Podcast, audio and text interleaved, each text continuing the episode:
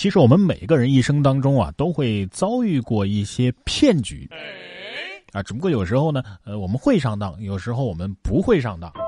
但是大家发现没有，其实一生当中我们遇到过的最大的骗局之一就是，你妈妈说：“你说实话，我不生气。” 说到骗局啊，有些骗局呢很老套，但是同时呢，还是挺高明的。就比如说，从一写到五百不出错就能领奖。这种骗局你遇到过吗？据说呀，有百分之九十以上的人都做不到。一次交费二十啊，从一写到五百不出错就能领奖，这到底是福利呀还是骗局呀？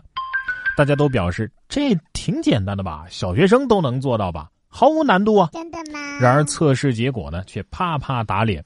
十个测试员最终只有两个人完成，有两个人在五十以内就错了，大多数人呢，呃，是在一百到两百之间出的错。哦，不服你自己试试，你能做到吗？大约是十几年前吧，那时候我记得人民公园门口啊就有这种这个摊子了啊。当时我是上小学啊，不服气我去写了，结果一个月零花钱就没了。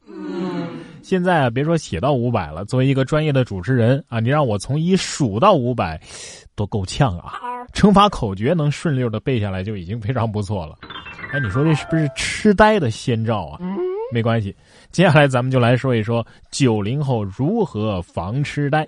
说协和医生亲授健脑神操，每个动作每天要做二十遍。第一批九零后不是说已经开始秃了、离了、出家了吗？再这样下去，离痴呆估计也不远了。北京协和医院的医生亲授健脑操啊，说这个操呢可以预防脑残，所以让咱们从今天起做一名精壮的佛系少年吧。嗯，从今天起开始喂马、劈柴、练健脑操，做一个生活自理的佛系好少年。本来脑子挺好使的，结果刚在这个办公室里面做完这个操，现在所有人都觉得我脑子不好使了。不光脑子越来越不好使了，现在精神出问题的人呢也越来越多了。现在精神病院的病人是越来越多，住院率达到了百分之九十六，这个行业啊大赚钱呐。证监会在十二月二十二号晚间更新披露的 IPO 预先披露名单当中啊，有一家温州康宁医院，康宁医院的招股书披露了一个似乎比较尴尬的数据。人们期望看到精神病医疗水平提高的同时呢，能够减少精神病患者的数量。但是数据显示，中国的精神病人入院治疗的人数啊是节节攀高啊。报告期间，住院率最高已经达到了百分之九十五点七三。都怪你们这些自称小仙女的人越来越多了。哎，有时候我就会静静的坐着，扪心自问啊，为什么我还没有进精神病院？接着我再环顾一下左右，看看周围这些人，我突然意识到，也许我正在里面。真的，不然你看这些人啊，从小到大的都有。过马路不如跳舞，遇汽车礼让，这熊孩子竟然在斑马线上尬舞。十二月二十三号，浙江东阳的一个小学生过马路的时候啊，遇到有机动车礼让他，竟然在斑马线上尬起舞来，扭动了几下之后呢，还折返回车道中间继续跳。当地警方称已经对这个小孩啊进行了沟通教育。所以这种舞蹈，莫非就是江湖中传说失传已久的二百舞？视频里我看到那位阿姨啊，还想把这熊孩子给拉回去，可惜失败了。只能说这熊孩子的走位太风骚了。哎，阿姨是不是这么说的？哎，你加入我们秧歌队吧。熊孩子霸气回复：不了，我单飞。熊孩子呢，毕竟还小，教育教育大点呢可能会好一些。但是这位男子这么大年纪了啊，居然骑着行李箱在武汉二环高架上逆行。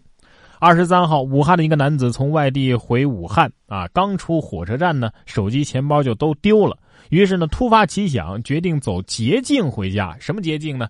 骑着自己的行李箱在二环线高架桥上逆向行驶。呃，民警发现，立即把他给拦停了。提这一下，你真的开心吗？啊！不过我特想知道，这行李箱是啥牌子的？滴滴行李箱吗？滴滴行李箱啊，现在还没有，但是滴滴打驴这倒是有一个。滴滴打车之后又限滴滴打驴啊，据说呢这是违规的，已经被叫停了。但是似乎服务还是一切正常啊。近日，南宁街头啊出现了一种新的网约车服务，叫驴滴出行，可以在网上约电动车、摩托车、三轮车出行，被网友戏称为“滴滴打驴”。有报道称，这驴的出行因为涉嫌违规，已经被叫停了相关服务。但是记者近日发现，这叫驴服务啊仍在正常的运营当中。驴做错了什么？为什么要打驴？因为驴没保险，这出事了，损失惨重啊！作为交通广播的主持人，我又要给大家科普了啊！我国交通法规定，摩托车、轻摩这属于是机动车，是需要上牌的，驾驶人和乘客是必须要佩戴头盔的；而助力车呢是属于非机动车，但是不能载人。交通违法也是违法呀，咱们还是得做一个遵纪守法的好市民。可是这位十七岁的少年为了玩网游啊，却抢劫自己的邻居，被抓的时候呢，还大吼啊啊！等我把游戏退了啊！这是泸州泸县就读于某职业高中的十七岁少年胡某，痴迷网络游戏，为了手头有钱打游戏，近日对楼上的邻居实施了持刀抢劫。被抓的时候呢，胡某激烈反抗，对民警大吼：“你抓我可以，呃，等我把游戏给退了。”最终，胡某因为犯抢劫罪被判处有期徒刑四年十一个月。所以，这个故事告诉我们：如果你的好友挂机了，不要骂他，他可能只是被警察给抓了。游戏的老铁们，等我四年后出来，咱们再相聚。网游可不背这锅呀！这么多人玩游戏，为啥就抓你呀？那还是你个人的问题。但是如果能进这样的监狱的话，呃，好像大概，也许，呃，我不知道啊。说这个丹麦一点三个亿美元建豪华监狱，环境好，利于改造犯罪。真的吗？我得自己加一个这个音效啊！近日，一所耗时五年建造、造价一点三个亿的这个监狱啊，在丹麦落成。每间牢房呢有十三平方米，是有电视、有冰箱，还有独立卫生间。其他公共设施还包括有厨房、图书馆、健身馆等等。设计师说呀，有数据证明，这监狱的条件如果太差的话呢，呃，容易让人再次犯罪。把监狱设计成像是普通人居住的环境呢，有利于改造犯罪。你确定普通人有这样的居住环境吗？啊？对呀。我算了，不说了，说多了都是泪啊。不过别看丹麦的监狱啊这么好，其实监狱外边更好。这个案例说明啊，对于现代人最大的惩罚，不是说生活条件好或者是坏，而是有没有网。别人呢都是琴棋书画样样精通，我就厉害了，我是煎炒烹炸样样都吃。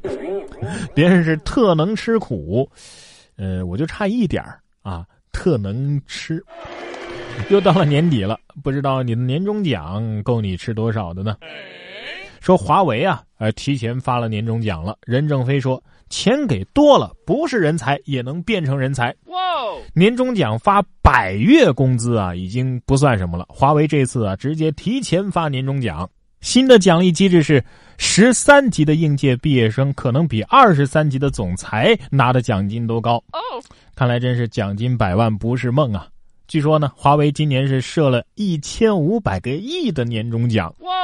羡慕吧，所以华为的压力就是发展太快了，赚的钱太多了，是吧？啊，这是诱惑我们去华为吗？不好意思，进不去。十五年前，华为就是本科生非九八五不要，研究生非本科第一学历不取了。哦。所以呢，学历也是很重要的。嗯，知道为什么那么多人拼了命也要考研了吧？这位女子挺着大肚子还要考研，差点就因为肚子疼啊，生在了考场。哦，十二月二十四号的上午八点钟，温州一个考研点的门口啊，一群考生围在一起。原来人群当中有一名大肚子的女考生。考生的家属说呀，这女考生已经怀胎十个月了，已经进入预产期了。呃，家属都劝这女子啊，还是别考了，先去医院吧。可是这女生呢是坚持要来考试，所幸交警及时把考生送到了医院，最终是母子平安。宝宝，你再迟点出生，妈妈可能就是研究生了。这这孩子就取名叫考生或者是考研吧。啊，以后宝宝问妈妈：“妈妈妈妈，我是怎么来的呀？”妈妈就可以告诉他：“哦，孩子，你是妈妈考出来的。这四个闺蜜呀，也是久经考验，相伴六十三年不分开，这也是一种福分呐。说在杭州八卦田公园附近，同样一个单元内住着四位老人，都是女性，她们平均年龄是八十九点五岁，都是原闸口电厂的员工，在同一个楼、同一个单元住了六十三年，这可能是杭州最老的老邻居了。那是从一九五四年一直到现在啊。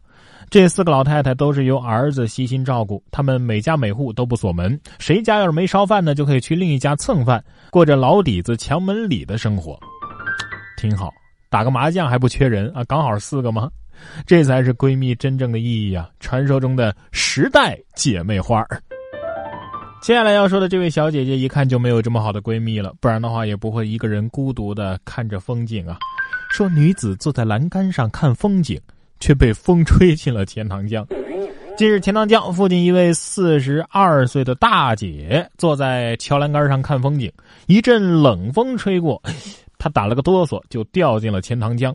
过往的群众报警之后，民警立即驾驶着快艇赶往现场，纵身跃入零度以下的江水，将该女子成功救上了岸。我就想问问，当你们听到一个女子坐在江边的栏杆上看风景，听到这句话的时候，脑海里到底是想象的一幅怎样的画面？而听到正文里说这位女子是一位四十二岁的大姐时，又是怎样的失望？大姐，你挺文艺呀！啊，这正是你坐在栏杆上看风景，看风景的人在岸上呃救你呀。来哈尔滨吧，风把你吹进松花江，没有任何危险。哎，这事儿钱塘江管理局不赔点他什么吗？啊，为什么我会这么说呢？这儿有一位不幸的男子在高压线下钓鱼触电身亡，家属就向供电厂索赔了六十三万。男子黄某钓鱼的时候身处高压线下触电身亡，黄某家属向供电厂索赔。法院经过审理认为，供电公司作为经营者应当承担无过错赔偿责任，而黄某作为具有完全民事行为能力的成年人，明知这高压电具有相当的危险性，仍然到高压电下垂钓，对自身的死亡负有责任。最终呢，法院一审判决供电公司承担百分之六十的赔偿责任。嗯，那应该向鱼索赔。如果鱼不在这儿，它就不会被电死啊。水也有责任，没有水也就没有鱼呀。国土局听到这个消息之后，会不会瑟瑟发抖啊？百分之九十九点九的人都是在地面上呃离离开我们的吧？啊？然哥说新闻，新闻脱口秀。想要跟我取得交流的朋友，您可以关注微信公众号“然哥脱口秀”，发送微信消息。在喜马拉雅 APP 搜索“然哥脱口秀”，可以点播收听更多精彩节目。